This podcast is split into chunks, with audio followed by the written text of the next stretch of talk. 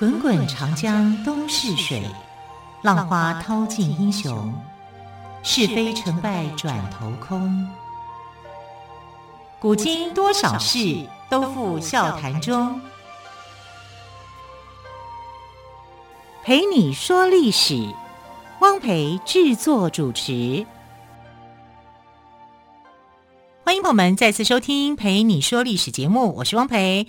今天很开心，再次为朋友们邀请到历史专栏作家于远炫老师来跟我们说说历史故事。老师好，主持人好，听众朋友大家好。老师，我们先前谈到了朱元璋选择了孙子来继承王位哦。一般我们都会选孩子哦，自己的儿子，对对。那他为什么还是坚持要选孙子呢？呃，这是有他的一个道理跟想法哈。那主要是发生在明太祖啊洪武二十五年的时候啊，朱元璋即位的第二十五年呢，他的皇太子朱标就过世了哈，生病过世。那这样的话，就皇位的继承就出现了缺口。那我们当然会想说，呃，就是父传子嘛。通常来讲，继承的方式是这样：你死了一个儿子以后，你还有老二、老三呐、还有点点点呐、因为朱元璋很会生。啊，他有二十七个小孩，啊，包括太子在内，他有二十七个，所以他的继承人哇，口袋名单众多是没有问题的。可是为什么他反而偏偏选择了孙子而不是儿子呢？那我们就要看，就是说儿子这些儿子当中成不成才？哈，就是老大过世了，老二、老三、老四、老五这群小孩里面，可不可以评估出来说哪一个最适任的？啊，其实呢，他的老二哈，就是呃后来的这个秦王叫朱爽，他也想要当皇帝哈。那老三呢，晋王朱刚也是有野心。换句话说，呃，太子死了以后哈，如果这个在清朝的话，就会变成说九子夺嫡嘛，对不对？你有皇位缺了，很多小孩会出来抢。那明朝也是一样啊，也是这个样子。所以后来朱元璋的想法就是，我把你们这些小孩分封到死。这个边疆地区啊，啊，他封了九个小孩，当做塞王。好、啊，塞王就是边塞的意思，不是代赛、嗯啊。就呃，出塞曲的塞。哎、对对对对，对，对 我们上次好像也有谈到这边，对，没错。对对啊，那九个塞王里面呢，你看秦、晋哈、啊，或者是燕这些地区，你看名字就知道，好、啊，都是比较靠近北方，也就是北方的这边的外患，好、像呃这个东边、东北边的。呃，后来的满清啊，好，或者是北方的这个蒙古啊，都是他所要去抵抗跟防御的。那最主要的对手是谁呢？当然是蒙古了，哈，因为蒙古曾经入主中原，哈，当了将近一百年的这个呃建立元朝嘛，啊，被赶走以后，他心里头是不痛快的，总是想要说要回来这边继继承这样的一个祖宗的一个事业嘛，一定是这样。啊，所以他对防蒙古是防得很严重的。那几个王里面呢，秦王、晋王跟燕王，哈，所以呃，朱元璋给他们的考验就是：你们去打蒙古，你们去防守，哈，你们要去把蒙古人给抓到。结果呢，秦王跟晋王这个草原里面奔跑了半天，看不到一匹一个蒙古人的影子，连一匹蒙古马都找不到。怎么会这样呢？因为很大啊，蒙古沙漠很大，太大了，太大。你根本你如果没有那个方向感的话，你其实呃那么大天苍苍野茫茫这样子，嗯、你不要说风吹草低见牛羊，那是在有绿洲的情形。大部分来讲的就是草都没有看的，看不到大漠沙漠哈、嗯，你你很难去找到他们的影子啊、嗯。所以其实这个老二老三呢，拼命的找，连敌人在哪里都找不到。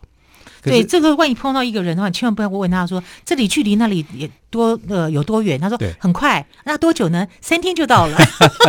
对，不同地方的人对距离的描述都不一样。对啊，我们这边可能三五分钟我会觉得很快，对啊，但是在过去的一个时代，可是三五天就算是很快的，哈、啊，就就距离感真的是不一样的。那我们来看啊，就是朱元璋的第二个小孩、第三个小孩啊。他根本上就是他让他们有野心，可是他们的能力不够啊，能力不够，这是让这个朱元璋很担心的啊。所以呃，再加上这个秦王跟晋王啊，虽然看起来他们跟皇位是很靠近的，但是朱元璋看到他们两个小孩就是摇头，但这两个小孩有一个作用，就是因为第四个小孩很优秀啊，就是燕王朱棣后来的明成祖啊。明成祖是很优秀的，因为他找到了蒙古人的巢穴，他还把蒙古人给俘虏了。俘虏以后，他并没有杀他啊，是让他变成他的部下，所以他是很懂得收买人心的啊，而且他是有成就的啊，让蒙古的这个其他的部落是归顺于他的啊，所以。朱元璋在想：哎，我这个第四个孩子是很厉害的，哦，蛮不简单的一个人。对呀，啊，可是他排行第四，你想想看，如果传传位给他，会怎么样？老二、老三就会动刀了啦，嗯、对不对？好，就是兄弟之间就一定会吵起来，这是一定的啊。所以呢，他就不会去立老四了啊，反而让老二、老三有点像牵制一样啊，把这个燕王朱棣的野心稍微给压制一下。但是后来没想到说，这个燕王朱棣的野心还是爆发。好，原因是因为老二、老三都过世了。好，在洪武三十一年，好，他们两个都全部也也都过世了。所以实际上的这个呃朱允文的这个叔叔里面，好，他就是长子了。啊，因为朱元璋也过世了。朱元璋过世以后，儿子群里面呢，燕王就变成是老大了。可是我们这里还没有谈到说，这个朱元璋的选择到底是什么？他不选儿子的原因，是因为两个儿子不成才，不像太子朱标一样。哈，朱标是一个非常有能力、有才干、哈，值得欣赏的一个人物。可是老二、老三不是啊，老四可以是，但是挡着老二、老三啊，哈，所以为了这个家族的和谐，哈，大明江山的稳固，所以他的选择就变成我只能够去选孙子了。那孙子选择他对不对？当然是正确的。哈，因为他疼爱太子朱标嘛，他非常喜欢太子，所以让太子的后代来继位理所当然。好，那问题就是太子有几个小孩？其实太子朱标过世的时候是年纪也很大了，好，所以他的小孩其实很多个，庶出的、嫡出的都有。好，那他他嫡出的这个长子，也就是说他的太子妃啊。太子妃所生出来的这个小孩啊，他有生三个小孩。那其中老大呢叫朱雄英，哈，朱雄英很早就过世了，好，所以他的嫡长子是过世的。但这个嫡幼子，其他的小孩呢，年纪是比朱允文来的小，所以他后来考虑了半天，是考虑给这个呃不是嫡出的这个小孩，等于朱允文这个孩子啊。他是这个妾室所生，庶出的，庶出的哈。那庶出为什么找上他？因为他个性像朱标，啊，所以是个性像朱标，让这个呃朱元璋有点感觉，好像怀念起自己的小孩，孩子对啊，就有那样的一个感觉。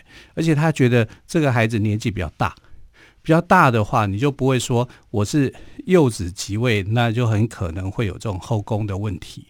啊，所以他的选择就是选择了朱允文。啊，朱允文，但这种选择哦，对朱呃这这个朱元璋来讲哦，是违背他自己的想法的。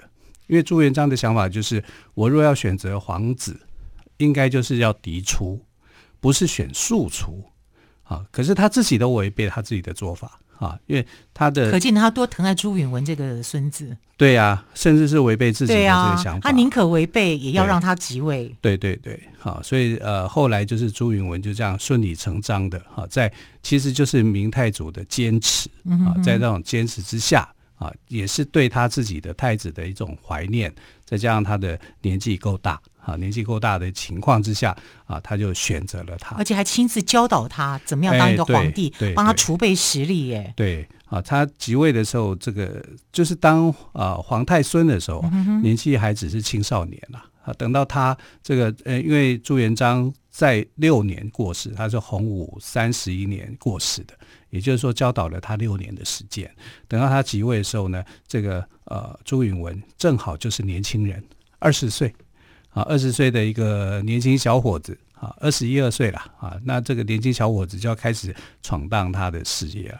可是我们来看，就是他后来闯荡的结果并不如意啊。虽然他的他家族服不服呢？他的那些叔仲伯，对啊，很多人呢。他的叔叔太难搞，太厉害了。好、嗯，还有就是他自己呃用人的部分啊，也是有问题啊。他的文臣是不会有问题的，每个看起来都那么优秀啊，都很会读书的啊，脑袋都非常好的。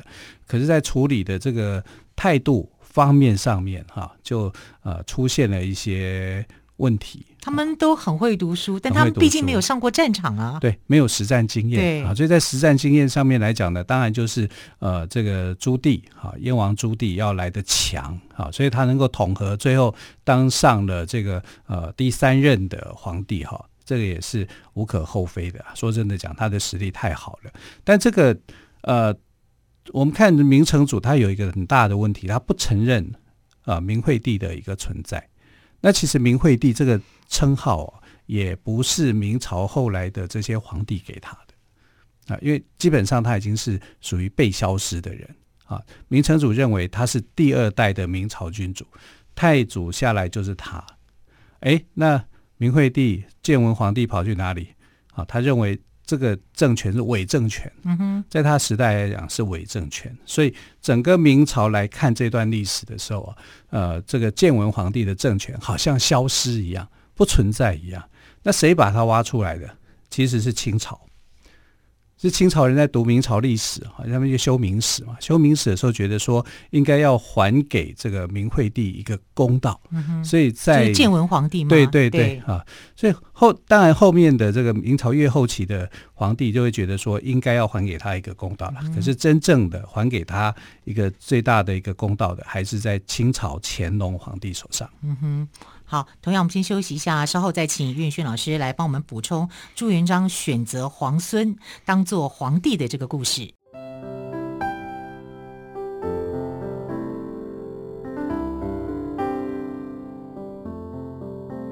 听见台北的声音，拥有颗热情的心，有爱与梦想的电台，台北广播 FM 九三点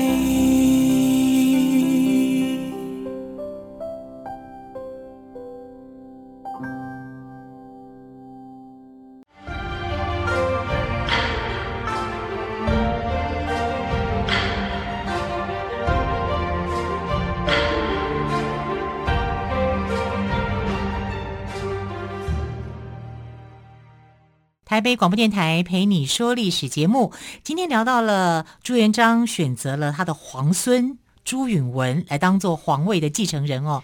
那么于老师，我们之前好像也有谈过，可后来引发了一些纠纷，对不对？对啊，这应该说纷争啦。对，因为他在这个削藩的这个态度上面哈，是采取强硬的。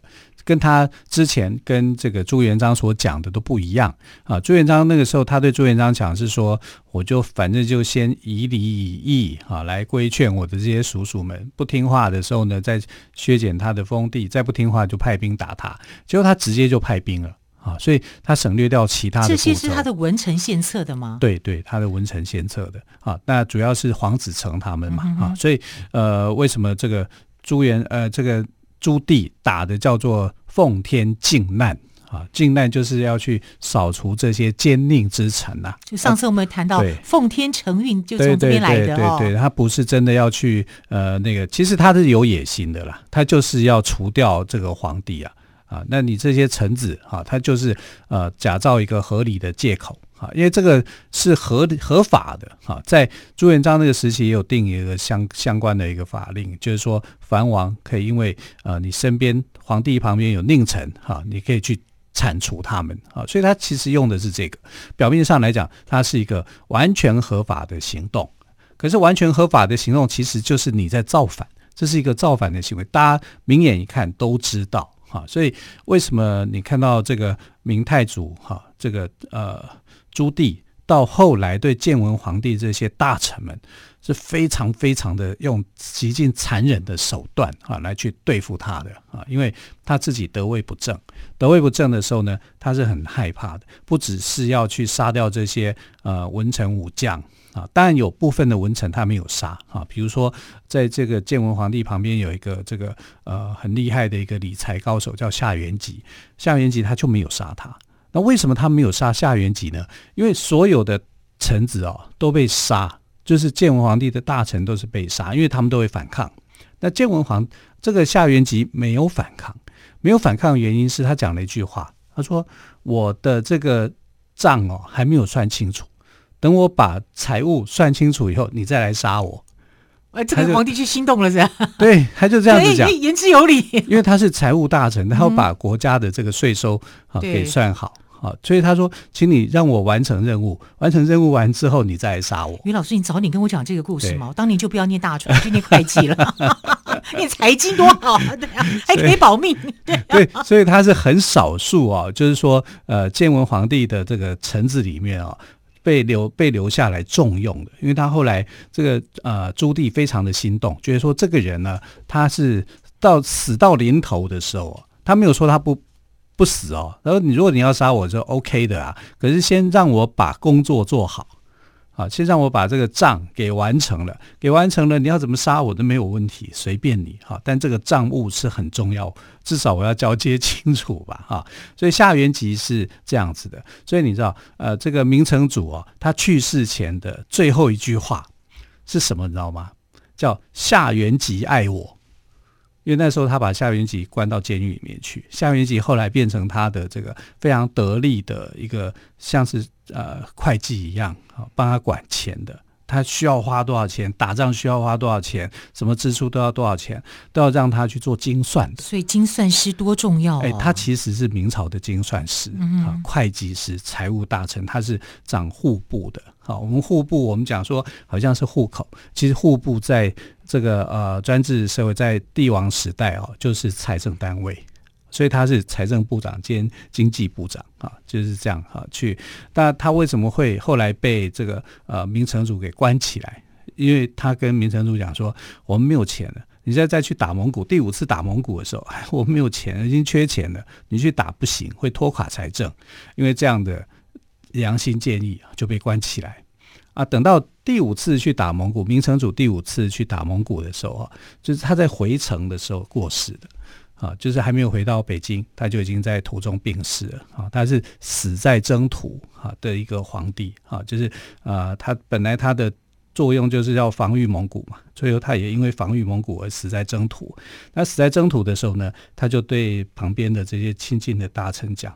把夏元吉给放出来，因为夏元吉很爱他，嗯，为大家去那个，他做了很多事。对，但夏元吉是建文皇帝的，即便他是前朝的人，对，可是他对我也是有贡献的。对，其实夏元吉是对国家贡献。对，他不管说，他不管你君主是谁，我就做我该做的事。对对对，哈，所以这也让我想起。